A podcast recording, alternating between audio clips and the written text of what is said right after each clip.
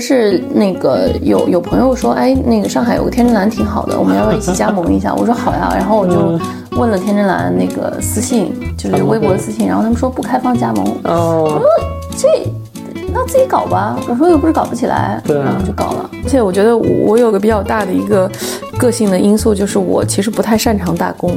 嗯啊、我我主见是会非常强的，而且我非常喜欢挑战别人。镇定自若就有点像你刚刚说你之前老板那个状况，我感觉我要 hold 住一切，我、我要我要 handle 住一切。然后第二个阶段就会变成，哎，其实我不需要 handle 住一切，嗯啊、我需要的是、呃 go with the flow，就是我得、我得顺着这个 flow，我我飘到我想去的地方。嗯，就是很多东西，就是市面上的一些产品，我们会觉得没有必要，嗯，就是太夸张。why why why，你为什么要去拍？就是你为什么要把自己打扮成另外一个自己？OK，对吧？你为什么要要要去拍一个你你你假面具的一个东西？对就就价值观上不认同吗？会你创业之初说的那句话，只有浅薄的人才不以貌。王尔德说的，王尔德说的啊，的。这王尔德说的？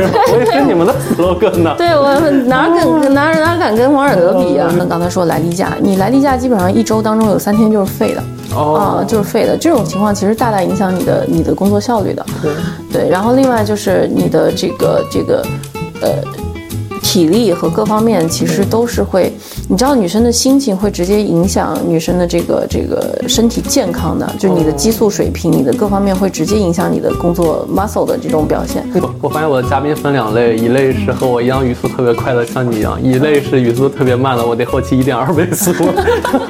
我 放心，我肯定不需要你一点二倍速的。欢迎大家来到职业理想第五十四期的栏目。然后今儿真的特别开心，特别荣幸，邀请到一个应该是很多人很熟悉的陌生人吧，就是我们小象馆的 CEO，也是创始人小杰老师。欢迎小杰老师。Hello Hello，大家早好上、中午、晚上好。对对对，因因因为小小象馆应该是二零一三年的时候就开始创建的。二零一三年年底，呃，对一四年正式成立的。嗯，因为我记得我好像是一四年中吧，还是什么对我印象非常深。我吗？从天天津来的哦，你是我们的用户故事。哦，真的啊。对对对所以其实我会讲进你的一些故事里。对对对，这真的是伴随我们品牌成长到现在，就我们一起成长的，在北京成长的。嗯对，确实就非常当时有感情。对，当时那个大三实习，然后来香港馆拍照，刚好那会儿其实也要去蓝标了嘛。嗯对，然后后来的话，其实一路上跟小姐姐老师是很多，后来在领英啊，反正也有联系对，我。们有很多交集，对对，然后我们俩刚回忆一下我们俩那个上次见面什么时候，但是想不起来。回忆不起来了。世界太纷繁，对？对对对对，但但我们俩现在其实是邻居了，所以还蛮巧的。对对对对还是疫情期间当时封的时候，我发现咱们俩好像就隔了一条街，都在对厨房那条街。对我牵着狗就来了。对对对，现在狗在我的旁边，很乖的一只柴犬。好呀，那然后我觉得其实小象馆是应该是伴随着很多，尤其是职场的白领的很多人的青春回忆啊。因为其实不管是像我一样，就第一张的履历照呀，包括说是后面的结婚照啊，其实很多照片、很多阶段的照片，其实都在小象馆里发生的。那我觉得今天跟小杰老师也是想聊一聊，一是说可能小象馆它背后的一些想法和一些愿景嘛，然后另一块儿也是小杰老师刚刚主动提出来，可能要劝大家不要创业。也也不是这个意思，但是可以聊聊这个话题，就是你怎么怎么面对呃自己创业的这个念头这件事情，我觉得可以聊一聊。哎，那开头的话，还是先听小杰老师聊一下自己可能小强馆这十年的一些创业的故事吧，就一路走来的经历。对，嗯，其实就像大梦一场。嗯，我可能会更偏向于用感性的描述，因为时间比较短，我也希望给大家一个体验的一个认知吧。因为刚才跟 Will 也也也聊的，我觉得结果不重要，关键是体验嘛。所以整个呃创业的体验，十年体验，我感觉就是对自己的一次试炼，对，对自己心力的一次试炼。从从你觉得自己什么都可以，到你觉得不可以，依然也能做好的这种状态对的一个转变。然后这十年其实经历了一个完整的，我觉得相对来说比较完整的经济周期吧。嗯，就是从一四年、一五年经济开始蓬勃发展，到一八年之后开始往下摔，嗯，到疫情，到现在这个状况是能够，就是虽然我们企业的这个时间不长，十年对于企业来说其实不是很长，但能感感受到整个市场的兴衰和人们的这个消费的变化。嗯，所以我觉得这个是最宝贵的一个一个一个创业的一个体验，就你能既从微观的自己的这个身心的视角去去去去感受这个事业，也能从一个宏观的视角去获得更多的这个信息和和历史观的一个东西。我觉得这个对我来说是最宝贵的一个东西，因为我我我是比较偏向于说我们聊的稍微轻松和个人化一点。我这个节目就是这样的，对我是讲讲道理，不要给大家太大压力，所以跟大家交交心会比较好一点，别搞得跟职场导师或者是 创业课堂似的，没必要。对，所以从从我的角度来说的话，呃，对我来说是一种我觉得非常难得、独特的体验吧。我觉得可能一万个人当中不一定有这样的一个体验，这个对我来说是。最宝贵的一个一个体验经历，嗯，对，我记得当时第一家店是在望京 SOHO，对吧？对，在望京 SOHO，那个那时候望京 SOHO 还没有人呢。呃，对，当时我记得你还是 SOHO 的一个案例，嗯，对，潘石屹没事也讲。但我在想说，你当时一开始有想说是把事情做那么大吗？还是当时就想开一个比较有意思的照相馆？后者吧，嗯，就是没想太多，觉得自己能做，然后能发挥热量。嗯，就就可以，不是。一个纯商业驱动的，嗯，不是一个纯商业驱动，因为我我我的这个呃教育背景也好，这个兴趣爱好也好，还是偏内容方向的，喜欢做点有意思的事情，然后同时呢，也有一些商业的一些直觉、嗅觉，知道怎么去卖东西，嗯。嗯，所以当时的原始动机是非常简单，觉得自己能能做成，而且我觉得我有个比较大的一个。个性的因素就是我其实不太擅长打工，嗯啊，我我主见是会非常强的，而且我非常喜欢挑战别人。就是如果我我去当下属的话，领导会很难受。对对，而且我在人际关系这个处理方面，可能早年也比较比较简单和幼稚，所以也也很也很不想去处理那些职场上比较复杂的东西。所以我觉得多多少少还是带了一些逃避这个常规职业道路的这种心态来做的这个创业。嗯。哎，所以我也想问，就是你创业十年了，然后到现在为止的话，此时此刻你还有没有职业理想？嗯，没有职业理想。好坦白呀！很快速，我告诉你，没有职业理想。你是被蒙面没了吗？还是？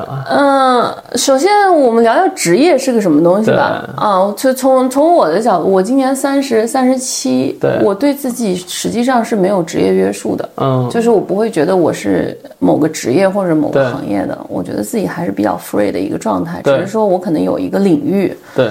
啊，这个领域它可能是纵轴、横轴是横跨的，不管你在哪个行业或者哪个阶段或者哪个细分，嗯，某一种领域，比如说我对自己的领域可能就是内容的，嗯啊，偏内容管理的，或者是这这个呃品牌项的这些东西。但其实这个你你还是在不断的扩展和不断的跟跟跟外面外界的有机结合的，嗯，所以其实我不太理解，可能跟我的关这个就是我其实毕业没多久。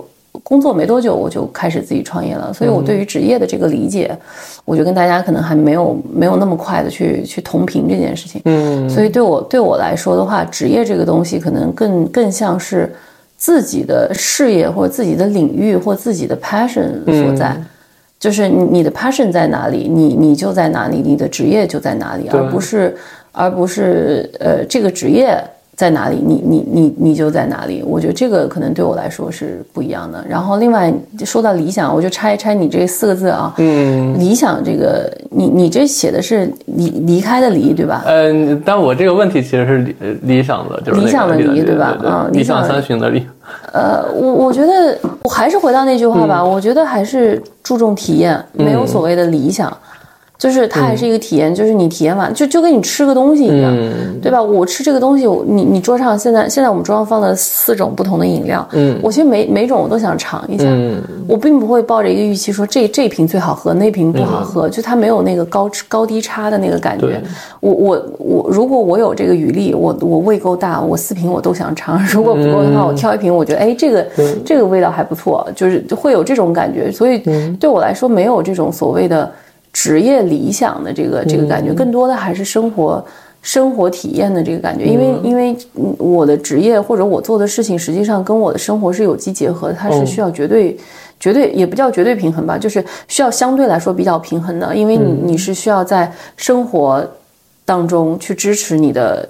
呃，事业你要通过事业来支持生活，嗯，它其实是个有机结合，包括跟你的理智和情感、体验和结果是一样的，所以你其实是要花很大的心力把这些东西给，呃调和好，也不叫调和吧，就是去去建立好这个系统，去支撑好。对，所以其实我我觉得他没有一个完全的主导力，说我我要把职业的理想定好了，我的生活才能好，或者我生活好了，我职业理想才能好。嗯，我觉得他其实是。糅合在一起的一个大话题，嗯，如果你要把它拆出来的话，可能还得还是得牵带一些，就是刚才我说的这些东西，你才能完全的平衡好。因为随着年龄的增大，你的责任的增多，然后你的世界观的打开，然后你的各种呃想法的变化，特别是你自己心理状态的情绪的一个一个波动的影响的话，实际上是需要你去向内探索的。而不是完全的向外探索，因为大家可能会把职业理想这个东西变成一个，哎，我去西部大开发，我去向外探索，我去找到外面的世界。但其实你会发现，就是至少从我个人经历来说，你越到后面，你其实是越向内探索。嗯啊，你你向内探索好了，你你自己个人稳了，你才能谈到去给别人带来积极的意义。因为你职业理想最终，你如果想要获得一个好的体验反馈和最终的结果来说，其实你就是最终为外面的人。你你之外的人为社会的人带来更多的价值和意义。对，所以其实你不一定是有职业理想，但你可能有一些什么人生梦想，但也不一定是梦想，可能就是人生的一些原动力。嗯，也没有，也没有，对，也没有，因为这个事情很混沌。对，我还是尽可能给大家真实的状态啊。我觉得这个事情很混沌的，没有那么那么清晰的。就语言这个东西，还是你希望是尽可能描述清楚，但是它如果能描述清楚，也不会有那么多描述出来了。对，所以我觉得理想还是有的。我希望，我希望我的理想呢，我是希望自己能够。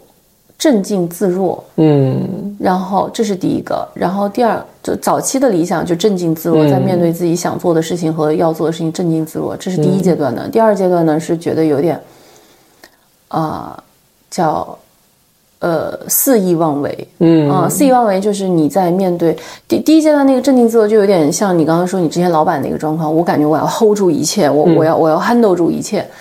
然后第二个阶段就会变成，哎，其实我不需要 handle 住一切，嗯，啊，我需要的是，呃，go with the flow，就是我得我得顺着这个 flow，我我飘到我想去的地方。我觉得真正是漂流大师才厉害的。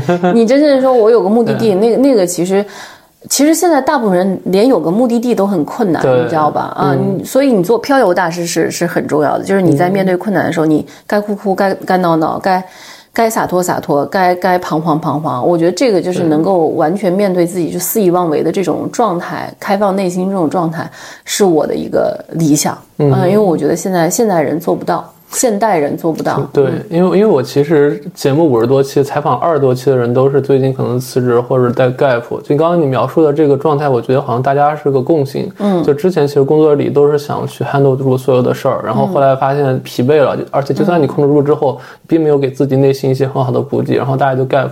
然后很多人 gap 之后，可能跟你刚刚说也一样，他们没什么目的地，可能就在休息，或者说在找地方玩，而不是说是，哎，我特别想去珠珠穆朗玛峰什么的，我去做，好像就是给自己这样一个状态，然后想做什么做什么，逃避一段时间。嗯，对，我觉得这这里面有两个点，我觉得可以说一下。我觉得第一个是说，大家面对的现实处境是会有一个共同大的环境的。嗯，这个大的环境就是不是凭你一己之力就能 handle 住这个整个市场经济的变化，因为我们每个人都是市场经济的一个分子嘛。对，对吧？这是一点，无论疫情影响还是经济下滑这些的。嗯。然后我觉得第二个，我觉得呃，至少我觉得逃避应该不至于。嗯，应该不至于逃避。对，嗯，因为如果你要说逃避的话，那说明你还还想再控制。对，呃，你还想再控制。但其实我觉得现在的状态应该是说，呃，你要想呃赢，你要想这个这个顺遂，或者说得到你你超出你预期的结果，因为我们每个人都期待。得到超出预期结果，而不是说我只是希望得到我想要的。其实大部分人，你说那个理想，我觉得是会有一点超出预期。你要想得到超出预期结果，我觉得就是放弃控制，然后去观察身边到底发生了什么，然后去去去跟随他，去把这个事情做好，可能是嗯更更更积极的一件事情。至少你你的心态和你的整个状态上会更易于这件事情的发展和发生。对，所以我觉得不存在逃避。逃避这个问题，嗯，就你那个大学学的是文学向的专业是吧？电影？呃，我本科学的是，呃，新媒体艺术设计，哦，嗯，然后研究生学的是电影特效。对，哎，所以你当时在广告公司时期，你其实是文案或者做 pre 的 AE 没有没有，我我其实大部分时间都是在做技术工种。和项目管理。嗯，OK，就是对内的。对，就是对内的一个是类似于偏 artist 啊或剪辑师这样的一个角色，然后另外一种就是可能相对来说。呃，管理能力还可以，就会去 handle 一些项目，做做 PM 啊、PC 啊这些的。因为我感觉你的表达能力特别适合广告公司打标的那种状态，因为就比较发散。对对，不不是发散，就是你很自信的去说话。因为很多人去打标或者说去表达的时候，其实是他没有自己心里的那个完整的一个世界观的，所以他说的时候他自己。都说出那种不自信的感觉，可能因为我比较自我，因为我我也是，对对对，我 我觉得咱可能都比较类似，但我实际上是个 I 人，不是 E 人。哦，我能感觉到，因为你说话的时候，我能感觉到是你没有，就刚你说，其实你在对内，你没有特别想对外的。对对对，我是在跟自己对话，对对对，我会自己跟自己在甄别要说什么。嗯，对，哎，那你刚刚其实你也说了，你问我是这个离还是那个离，那我蛮想问另一个点的，就是如果换成离开的离的话，你现在有职业理想吗？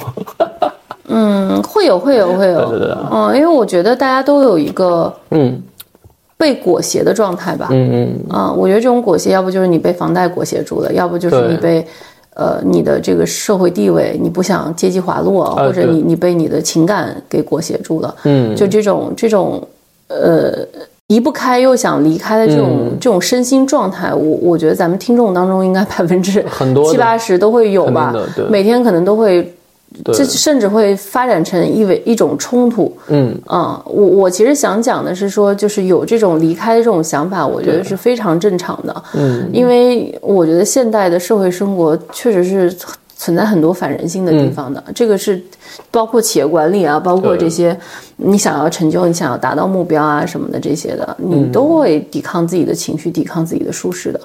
啊，但是我觉得可能我们要聊的话题是如何让这种东西不成为让你内心痛苦的冲突的点。我觉得这个可能是比较重要的一个话题。嗯嗯，好，那我们渗透到之后的一些问题里吧。嗯，对我现在我觉得有点太太太太抽象。对对，那我们其实聊回到你公司啊，就是其实你当时一三年的时候，大家很多人其实那时候肯定是崇尚互联网嘛，外企或者一些快销。嗯，就你其实开头也讲了，但是我还是想问一下，就是那时候。你当时年纪应该是比我现在要小很多的，一三年到现在十年的话，那时候二十七岁对吧？二六二七，你那会儿为什么就会选择直接就脱离了一个传统职场，去可能就是做你当时觉得就是做一个有趣的照相馆这样一个，就是所谓的世俗或者家长或者说外人觉得看不到很大希望的一个工种？我其实也在想这个问题。你现在在想是吗？对，我现在在想这个问题。我觉得一方面就是。呃，家家庭对我的约束比较少哦，嗯，家庭对我约束比较少，因为家里人其实对我的未来的生活的规划，包括母亲对我的一些预期，其实没有设定任何的嗯条条框框和期待。对，嗯，他真的是没有任何，嗯，他可能就是简单的就说，哎，你你能养活自己，你你你健康就行啊。所以，首先我肯定是没有受到这方面束缚的。嗯，第二个，我所在的这个环境呢，可能大部分的。同学呀，同同事啊，这种同学吧，同学就是这种价值观大家比较认同的同学，嗯，其实都不是特别主流，嗯，大家可能创业啊，或自己接活呀，或者是在一个什么公司打工啊这种的，对，所以我觉得至少我在价值观方面并没有产生这方面的一个。冲突说我要去做一个这样的一个冲突选择，嗯，没有，所以就是大部分情况，我觉得可能现在想起来还是一个比较自然而然的一个一个情况，就是觉得，哎，有这样的商机，我们可以去做，我我相信我能做得好，我就去做了，嗯，就有点像谈恋爱，嗯，有点像谈恋爱，就是你看到一姑娘，你觉得，或者你看到一小伙，你觉得不错，那我们俩就谈了试试看，谈着谈着可能就谈成谈到结婚，谈到生孩子了。哎，那你当时什么契机让你忽然去选择就做照相这个行业？因为你的专业其实也不是学这个的嘛。其实当时是那个有有朋友说，哎，那个上海有个天真蓝挺好的，我们要不要一起加盟一下？我说好呀，然后我就问了天真蓝那个私信，就是微博私信，然后他们说不开放加盟。哦，我说这那自己搞吧，我说又不是搞不起来，对，然后就搞了。哦，就是就就是这么一个情况。哎，那其实回到下一个，就是应该是很多人也想问的问题，就是小洋馆。就大家都觉得很不一样嘛，就这么多年来，其实你很克制去坚持很多东西。那所以你当时做小洋馆的初衷是什么？就是可能区分于其他的照相领域。初衷啊，嗯，初衷还是自我表达吧，会有一点，就是想把自己的包括团队的一些审美和价值观传传递给大家。对，嗯，我觉得会有这个吧。当然这里面包含了一些赚钱和想成功的一些想法。OK，嗯，但是你刚刚不说到坚持嘛，跟其他地方不一样，我觉得这里面还是会有一部分的。呃艺术家情节在里面的。嗯，所谓的艺术家和自我情节在在在里面。就可能当看到一些传统的一些履历照或什么照片，可能你觉得它不不不一定国外啊，可能就你自己觉得其实没达到你的审美，或者你觉得整个你觉得没有必要，跳跳跳跳，对，嗯，就是很多东西就是市面上的一些产品，我们会觉得没有必要，嗯，就是太花哨。why why why 你为什么要去拍？就是你为什么要把自己打扮成另外一个自己？OK，对吧？你为什么要要要去拍一个你你你假面具的一个东西对？就就价值观上不认同吧？会。对，所以其实至今为止拍想象馆的照片的话，基本上你不要去祈祷他给你的脸修的特别光滑，嗯就是因为小杰，我记得这么多年，每次修照片，大家都会说你呃保持你真实的一个面貌，就一定不给你修成那种就特别磨皮感觉的东西。对对，因为我觉得那个可能你会后悔。会吗？对对，就你 当时可能是希望，因为因为你知道若干年过去之后，你可能真的找不到原片了，然后那时候你会想起来，哎，我当年是什么样子，我他妈自己都记不清了。你说这个这事儿就有点尴尬了，你知道吗？那有些人可能就觉得啊，我当年好美啊，这虽然可能是他自己 P 出来的那个照片儿，当然我们也不反对，当然我们也不反对，所以你看，一般都会跟你先说一下，嗯我们先给你保留。但是有客户比较强烈要求，肯定还是要满足客户的这个想法的。对，因因为因为我是一个挺不要脸的，就是我这么多年，其实小杰一发朋友圈说有免费的机会，我都会去蹭，所以这么多年就 欢迎再来，别别，我有点不好意思。你看这么多年，最近几年我都不敢跟你说这话了。马上有圣诞照，赶紧来拍。对，然后那个对，当然我记得有一次蹭的一个也是履历照吧，然后应该你们更新迭代的那版，就我穿白衣服那个戴眼镜那个，那个发拍完之后，当时我也没有抹皮嘛，直接发朋友圈了。嗯，当时就是当时还在 GQ 啊，后来去时尚的王峰老师一看到说，哎，你这照片好很帅啊，我说，哎，为啥？我觉得其实还好，他是你拍的你的眼神特别有神儿，然后我觉得就是刚刚你说的，可能就是我我当时皮肤其实拍的也是很有颗粒，然后眼眼睛其实就是呃拍出来那种感觉了，对，那可能就是正常履历照。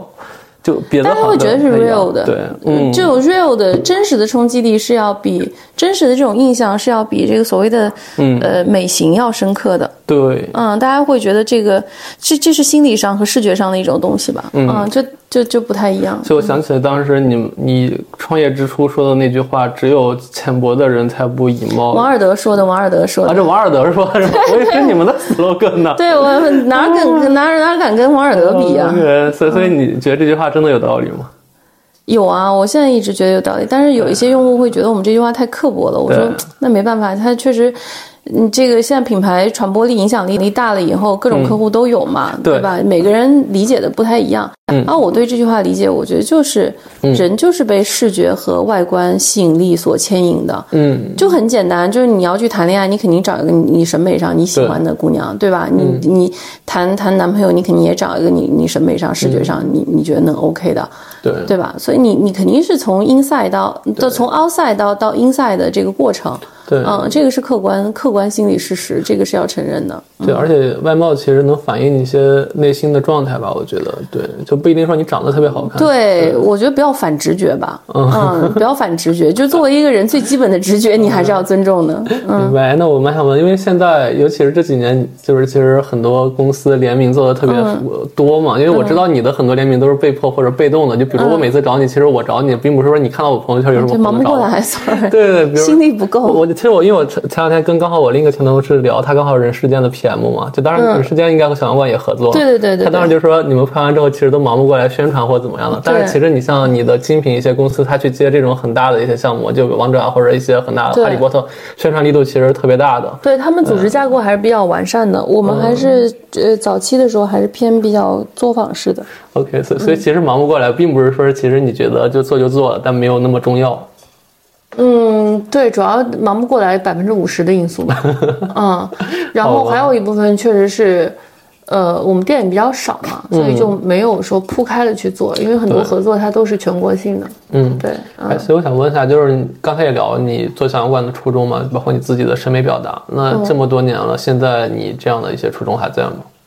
不在了，你好直接呀、真不在了。我现在就想，现在现在就想，嗯，就怎么说呢？就是，嗯、我觉得现在有很多问题是被自己呃被自己隐藏的，所以嗯你问我，我只能按照我的第一反应给到你。明白，就就是要这样的，对对我，我可能得得得再想想。对，啊所以现在是什么？现在，现在现在现在我们被海马体并购了，嗯，所以我们现在是，对对对对对，我们现在是 是集团的一份子对，我们在发挥我们自己品牌的这个独特的这个价值，为消费者提供这种嗯。啊个性的或者是比较比较真我的这种这种纪念的个人的照片，记录个人时刻的这种的。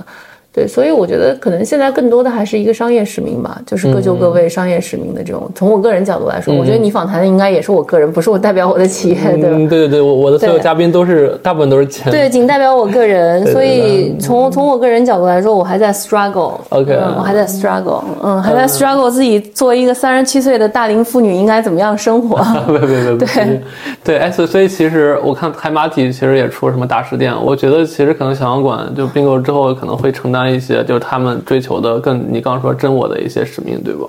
也嗯，对对，这个也是我们共同的一些价值嘛，就是他并购去买我们的品牌和我们品牌本身自己独特的东西是一致的嘛。但他不会让你去拍什么哈利波特、拍什么环球影城那种特别啊，应该不会应该不会。如果有这样的生意，我们也会也会 battle 的，内部也会 battle 的。嗯，对，哎，所以这两年其实你也开始拍圣诞照，我不知道圣诞照这些是你之前价值观里允许做的吗？就做一些可能节定节日限定啊，或者说一些就是可能照片没有长期价值，但是有一些短期纪念价值的东西，这些是你这几年的改变吗？因为我感我感觉小象馆其实很多年没有拍过这种可能就是用在某一个节点的照片了。对，今年是做了，但今年做其实也严格意义上来说也不是圣诞照，嗯，严格意义上就是图个乐，图图个开心。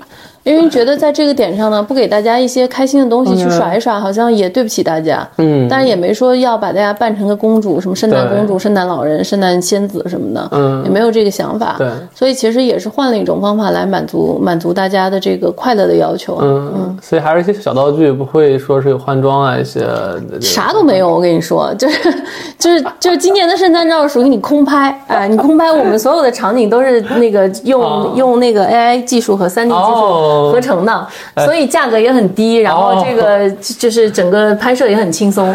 就我们我们前前两天邀请了一个人去去那个试拍，然后回来跟我们同事说，真的什么都没有。所以真的其实发型都不用改了，直接换换换发型呃造型还是要做好的，就是你你在现场是看不到任何东西的，然后最后是会给你合成到一个非常逼真的场景里面去的。对，嗯，哎，所以其实也到下一个问题啊，就是我刚刚也说，其实你保持了小香馆的调性和你个人的结合，就很多公司一直做加法，包括做加法之后，不管是品类的加法还是店铺的加法，就确实有更大的成功了。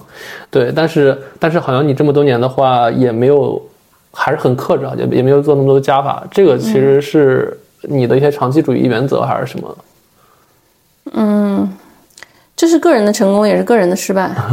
呃，个人的成功也是集体的失败。OK，对，就是这是我个人的一些坚持，因为我觉得你打不过人家，你就得保持自己的这个这个这个这个基本的初衷嘛，基本的调性区别开来。别人在动的时候，你就要不动。嗯嗯，因为你你你拼不过他们的体力和这个所谓 muscle 的东西，那你就在精神精神法则上还是还是要维持自己的一个嗯比较独立的一个状态的啊、这个是。但是从团体的团队角度来说啊，可能在商业上就不足够的激进和成功。对，对，所以这个事情它反正就是一一刃两面吧。我觉得就是也不绝对对，也不绝对错，但我觉得至少是说。对整个市场来说，我觉得是有价值的。对呃对于我们这个企业来说，到底是不是一个正确的一个选择方向，我觉得现在还不好说，还没有到总结和复盘的时候。嗯嗯，但是对于整个市场来说，我觉得保持了市场的一种多样性和消费者的选择，我觉得这件事情是有意义的。嗯对，因为我我记得，就像比如你半身的履历照，包括说是宠物合照，应该你是打磨了好多年才推出的。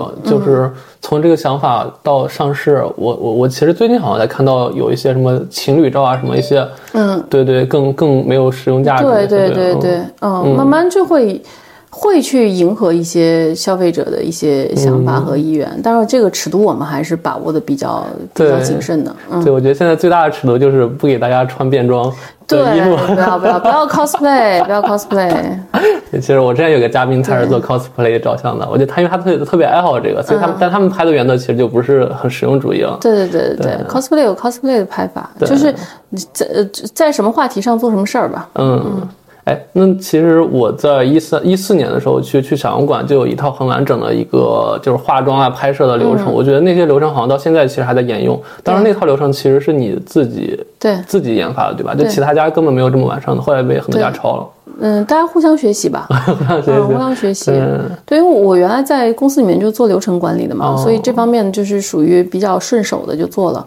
嗯，所以当时其实像那个化妆包啊，一些很细节的东西，你的你的初衷其实就是想让大家觉得就是它它很体很很定制化，或者说是更体贴吗？还是这样的初衷？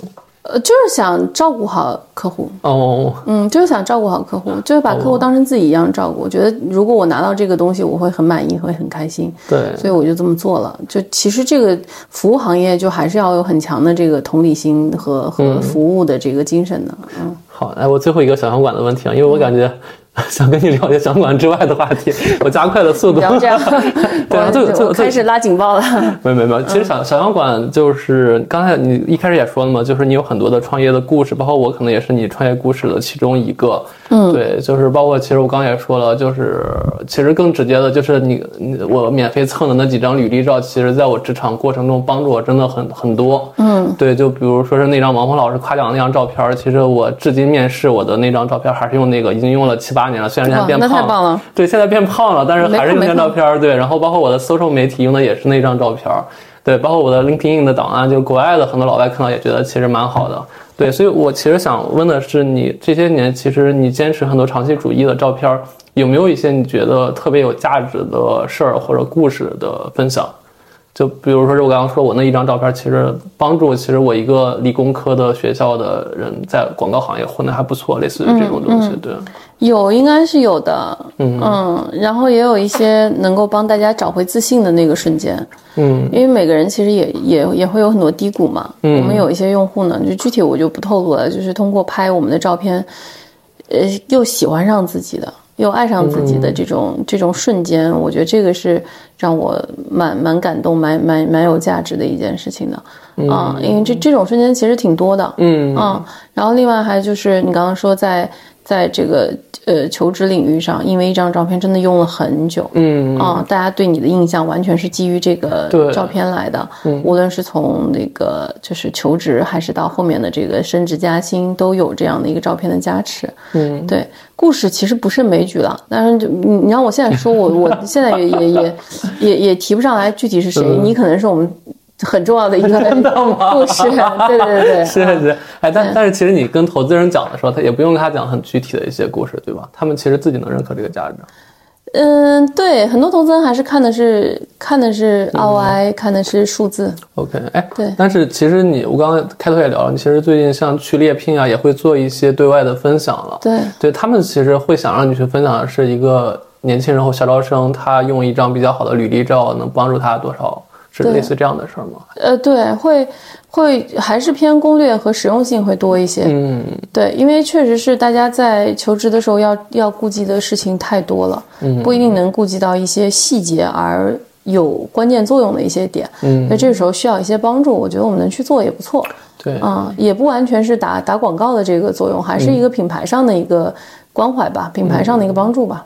所所以，其实你觉得一个传统的那种蓝底儿，然后穿一西服，特别垮着脸那种照片，和你拍的一张履历照，真的在求职的时候，真的会有很大的区别吗？就是你自己内心来说的话，我觉得会啊，会有很大区别。我觉得现在人都都很敏锐啊，从从 HR 到到对吧，面试的小小朋友，大家其实现在因为现在自媒体很发达，大家接触到信息量很大，对于审美各种多元化的东西，其实每个人都有心里的一个镜子。啊，所以你你你其实很难去糊弄大家的，就是你穿一个不是自己的蓝西装，嗯，对吧？然后搞得看起来挺挺挺体面，但实际上又不太像你的这种状况，我觉得，嗯，除了你妈，可能其他人都能发现。好吧，对，我想我能吃猫粮吗？他应该可以，哦，行问题不大。OK，然后。哎，所所以其实刚刚你也提到 AI，现在我尤其我最近用了很多 AI 的照东西去生成一些履历照，我看见他们好像生成的越来越高级了，甚至还能帮你美颜一下。就你觉得这个对你们照照相行业冲击会大吗？就未来的话，呃，我觉得会有一定冲击吧，但是冲击不会很大吧。就是照相还是有一个体验和 moment 的这个点的。你你你去做 AI 这个东西，它能替换做你一个替身，替身能把这个事儿给给你完成了，但是它起不到这个 moment 的这个作用。对，而而且我觉得可能会替换一些中低阶段的照相馆，但对小相馆来说，就是小相馆真正服务的那群人，大家其实追求可能就是你刚刚说一些灵魂和。你看，从照相行业其实已经有百年的历史了。对，从有电子数码照相到手机的这个照相的普及，其实。每一次都会有一些冲击，但它都不可能完全被替代。如果是说 AI 能替代，那早在手机照相出来的时候，那应该我们照相馆就被替代了。但其实并没有啊。对对，所以我觉得这个这个事情大家不用不用恐慌嘛，因为我觉得不是技术技术的问题，这个不是技术问题，这个就跟你你你就算是到火星定居，你你也还是要吃喝拉撒生孩子睡觉，对 对，还是要结婚什么乱七八糟这些，这个人的人性基本的东西，我觉得是不会被。呃，改变的，嗯，对我忽然想起来，其实 LinkedIn 我们在一七八年的时候做了一个全球性的活动，就是用你的手机五秒钟拍一张很好的履历照，然后我们做了好多教程全球推广，但好像确实没替代，因为在教完之后大家拍的还是不好看。对，这很难做的，还是很难很难搞的。对，不一样，嗯，这有一部分是技术技术因素，有一部分它就是一个，呃，怎么说呢？哎，其实技术因素也是挺高的。嗯，好呀，那我们聊完小餐馆的话题，回到可能你个人的嗯创业创对创业女性的话题，对我我蛮想蛮想问的，因为我们两个聊之前的话，问了一些问题没有的话题，就是。你你你作为一个创业女性啊，尤其是可能是在就是黄金期浮上来，现在可能又有一些波折的事儿。嗯，你从内心深处，就是我第一个问题，可能就是你你你会后悔当时创业，或者说你这么多年有没有一些总结自己做的不好想改进的地方？我都到这个岁数了，尽量不给自己找辙。好吧，就是尽量不给自己找后悔啊，或者做的不好啊，这事儿咱不想。嗯，你这要想，你就过不去。嗯，我们只能说，哎，去去去琢磨琢磨。哎，当时如果怎么样做会更好？对。但我我一般不会给自己找辙。嗯，找辙的那个那个那个 那个年纪已经过去了，那个对自己伤害太大了。对啊，所以不不会去想。但如果你说后悔不后悔，这肯定会有后悔的时候，因为你确实整个创业。下来，你忽略的东西也很多，嗯很多你你其他想做好的事情也没做好，比如说对家庭啊，嗯对伴侣啊，然后对对亲人啊这方面的，包括对自己，其实照顾都不是很好。嗯，因为我我我我到最近我才发现，我其实照顾不好自己。嗯嗯，其实照顾不好自己。以前去照顾公司或者去做做事业，前提。并没有在一个照顾好自己的前提下，无论是照顾照顾自己的身心感受，还是照顾自己的饮食起居，嗯，其实做的都不是特别好，然后就去照顾别人。那在这种情况下，你自己不好，你怎么可能照顾好别人？对。所以，如果是说最大的一个反思的话，我觉得做任何事情都一定要照顾好自己，再再再照顾，再再照顾别人。对。不然你在一个病态的或者是不好的状态下，你可能就算你竭尽全力，你的意图是好的，但是你对别人的伤害可能是会非常大的。嗯。啊，别人接受到的信息可能是以你的行为来判断，而不是以你的意图来判断的。嗯，所以其实到现在这个年纪，你如何看待，或者说你对女性创业这件事儿持怎样的一个态度？也不是女性创业吧，我觉得其实，嗯对，就现在好像女性这里面是一个。特别值得讨论、巨大的一个话题，它没有结论，对，你可以说一下真实感受吧？我觉得真实感受就是就是，哎呀，女生一定要认怂啊！我说的认怂就是你一定要意识到，就至少从我我个人感受，你一定要意识到女性这个性别身份给你带来的边界和和优势。嗯，就你不能光看到这个边界和约束，你也不能光看到优势。对这个，这个是要需要综合起来。我我的最大的问题是在于，我并没有照顾好自己，我也没有去意识到女性其实在事业上面是会受受到一些约束的，比如说呃情感化。情绪化，对吧？当然，我觉得男生也有情绪化，只是女生那个周期会更加的频繁一些。就每次随着你的例假、月经来，这个周期你的情绪起伏其实很大的。嗯，你其实要花很长的时间照顾好自己的情绪的。对，然后另外就是你身体上的一些，嗯，这个影响。无论刚才说来例假，你来例假基本上一周当中有三天就是废的。哦，啊，就是废的。这种情况其实大大影响你的你的工作效率的。对，对。然后另外就是你的这个这个，呃。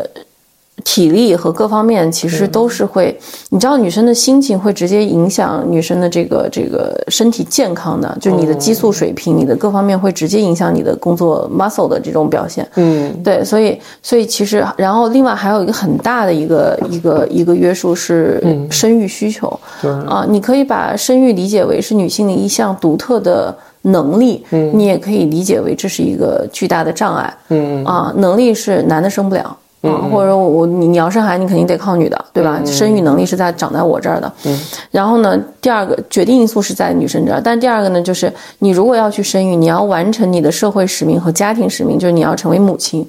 你要成为这个这个媳妇儿，你要成为女儿，嗯，你要做这个事情的话，你一定是现在我觉得大部分的受过教育的女性啊，尤其是本科以上的或者研究生水平的，一定是不愿意主动放弃自己的社会角色的，嗯，所以大家就会拼了命的去想，我怎么在完成社会角色的基础上，我能够完成这些家庭的使命，嗯，而不是像以往的女性，是我没有社会角色，我直接完成这些家庭使命就可以了，嗯，所以在这个时候，它无论是对你的时间占用，对你的精力占用，都是巨大的，而且它最大的。一个影响是它要中断，嗯，它它不是说你你给你一个时间去平衡，社会并没有给你一个时间去平衡，它给你的最大的平衡的时间就是我给你休个产假，嗯，它并没有给你一个间隙说，因为社会它不停的在向前，它并没有分男女，企业它并没有分男女，对，或者是按照你女性的节奏或者男性的节奏来，它没有，嗯，所以很多很多人就包括我，其实是错过了生育的最佳年龄。嗯啊，就就是因为，就如果你要说后悔什么事儿，我觉得这个我是挺后悔的。嗯但如果你你比较早的选择，你换一个说法，假设我比较早的选择了生孩子，进入家庭这个领域，有可能我我的事业就中断了，嗯嗯啊，你就续不上了。所以我觉得这个对于女性来说是一个非常大的现实和心理困境。嗯嗯，我甚至我觉得心理困境是要更大一些的，就是你在面对在做这个选择的时候，我觉得是孤立无援的，没有人来帮助你的，社会不会帮助你，然后你身边的呃亲人也不会帮助你，他们更多的还是迫使你。啊、比如说你你该生了，你不该生了，或者是你该工作了，你不该工作了，他们其实很难，就是很少有有人能够完全的站在一个职业女性的角度，嗯。来去从心理上共情你说这件事情我们怎么去面对它，心理上怎么面对。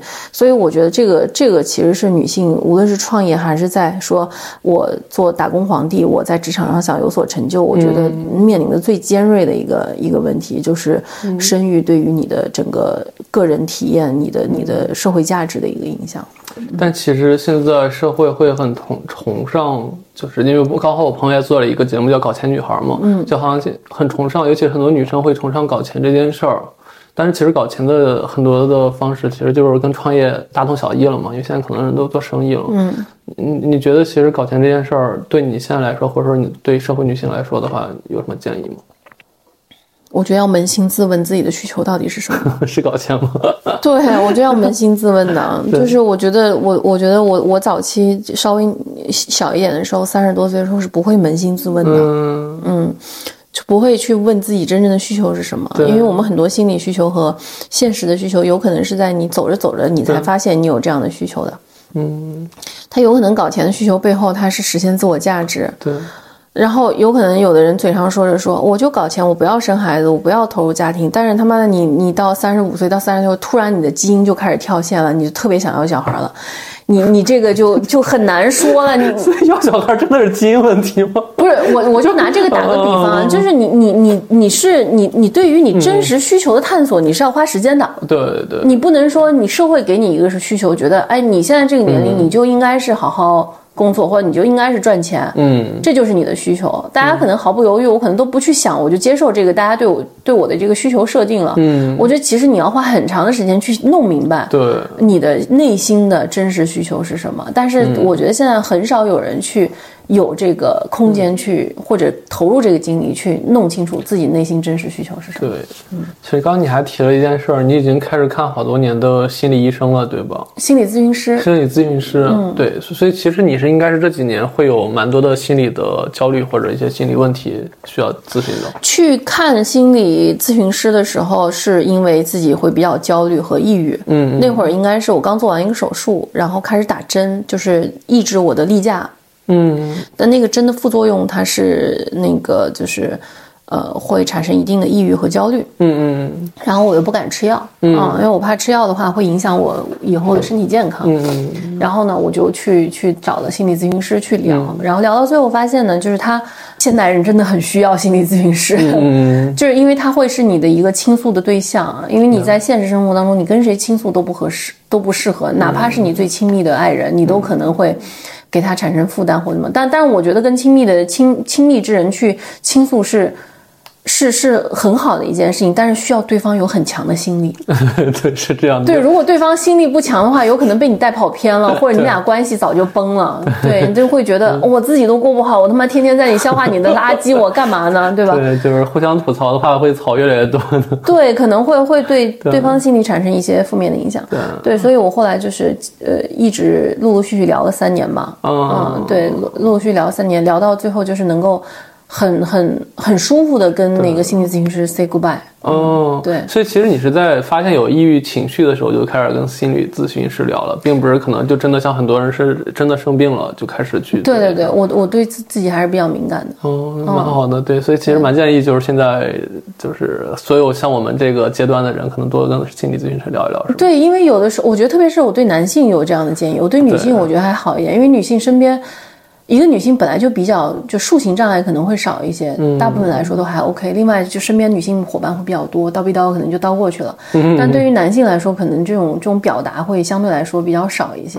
我是比较建议说，如果你你有这个经济条件，有这个时间允许的话，去找心理咨询师。其实它不是一个治病的过程，它其实是一个就是帮你去面对这个现在的这个社会生活的这样的一个嗯，这个人就是。我这个人心脑比较分得开，这两年才慢慢合一。嗯，就是有的时候经常感受不到自己的感受。好吧。嗯，我今天早上还跟朋友说呢，我说我就是个病人，没有我说我心理上是个病人，就是、嗯、就是我我会我会察觉得不到自己的感受，但其实自己的感受是非常强烈的。所以其实你是右脑过于发达，所以你的情绪脑左脑完全就不不太动。嗯，对他，他会有自然反应，但是这种自然反应不会被我察觉到。嗯，然后呢，就是它其实会对你的行为产生非常大的一个影响和支配作用，但实际上你你在用脑在控制这件事情，所以就会产生比较大的一些偏移或者自己的一些误判在里头。嗯、因为我看当时我们领营那个市场呃不是产品老大，他也是这样，他就是跟我们聊天说他完全 get 不到大家生气或快乐，就是对对他很久之后其实可能才反应过来，但是那时候都可能过几天了那种。对，那个我的体会是，我不知道你那老大怎么样，就我的体会是他。呃，之所以产生这样的情况，是因为他把他自己的情绪给屏蔽了，对，因为他把自己给切割了，他可能承受不了那么多负面的东西，所以他连好的坏的就全部切掉了。嗯，所以我我感觉这个是，这又牵扯到另外一个话题，就是人在成长过程当中，这个情感发育水平大家是不太一样的。嗯，我就属于没发育好，或者是停止，就是过早的停止发育而去发育大脑了。就是我在面对工作的时候是非常的熟练和理性的，对对对。但是面对情感的时候，就会相对来说比较。呃呃，比如说情绪化呀，然后这个这个恋爱脑啊，什么各种的，就会有有这种情况。包括我这次这个这个个人情感的事情也是这样，就在处理上跟跟个人事务上，就是工作事务上的处理会呈现两个比较极端的这种情况，所以就会有点你刚刚说左右脑它不不匹配的这种情况。但这种人其实更容易事业上成功。嗯，不一定啊，我我我觉得这个不一定，这个很难说。嗯，这个我也说不好，咱咱俩年龄也差不多，对吧？好，那我们再回到我们主话题，最后两个话题。对对对，那最后话题其实小洋馆现在经历了很多的改变嘛，包括其实刚你也说收购的问题啊。嗯，就就，但是我你自己还在小洋馆里，还是做 CEO 这个角色，对吧？我现在做品牌，做品品牌总监。哦哦，对，所以你刚才介绍是不对的，但是我我写的前 创始人吧，写创始人。对对对，嗯，对，所以所以其实你现在回归到自己可能更熟悉的一个赛道了，是吧？也还好，我觉得也是重新再来，重新审视自己。OK，嗯，重新审视自己。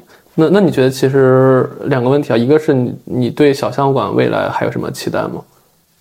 我希望他活得越久越好，就因为他是你的孩子。对对对，就就这跟孩对待孩子的心态是一样的，希望他健康快乐成长。嗯，但但你觉得他长什么样子？可能现在我不 care，就跟跟对孩子也一样，就只要你活得好就行。嗯，就是他有他自己的命。对，嗯，我肯定是希望他越来越强大的，这个肯定是不用说的。但是你说我对他有什么具体的一个要求的话，我觉得没有，没有具体的要求。我我只是带着我最最良好的一个期待，我觉得他肯定会越来越好的。嗯，那对你个人来说的话，其实现在也是不管职场还是个人，都在一个很大的变更期嘛。对你对自己未来可能三到五年的一些想法是什么样的？我没有想法。好真诚，我每次问到你这个问题，你都 特别真诚。对啊，我觉得能代表大部分人的一个心理 心声活在当，下。也也不是，就想法肯定是有的，但是我觉得不重要，不重要。嗯，就是三到五年，我肯定是希望自己能够健康嘛，就是这些想法对不会因为你是三年还是五年就就就有变化的。嗯嗯，对我我觉得到到我这个年龄的话，应该好好收拾收拾自己了。嗯，收拾收拾自己，就不应该再去受外界的影响太大，就还是得先把自己自己整理好。以前受外界影响太大，外界有个什么东西就要跟风，就要就要怎么样什么的，现在没有这个没有这个心态但。我总觉得你之前外界虽然会让你焦虑，但你还在坚持自己的一些想法，好像也没有太跟风。对对对对对，但是会受影响的，会受影响对对你你嗯内心会受影响的。嗯，对，对。那最后一个问题啊，就是很多每个嘉宾都会问的，就是回到二十岁，你还会做出当时的选择，成为如今的你吗？那我想问，其实就不是二十岁，我觉得对你来说是二十七岁那一年，就是回到当时最初那个选择，你还会做当时的事儿吗？我可能会吧，可可能会。嗯，可能还是会的。就这个东西，就是你可能会改变一些中间的一些细节的一些选择，但是我觉得大条命运都是写定的，我还是挺信命的。嗯啊，我觉得命运这个东西不是你你能够完全改变的，你只能是顺从它，并且调整它。对，所以。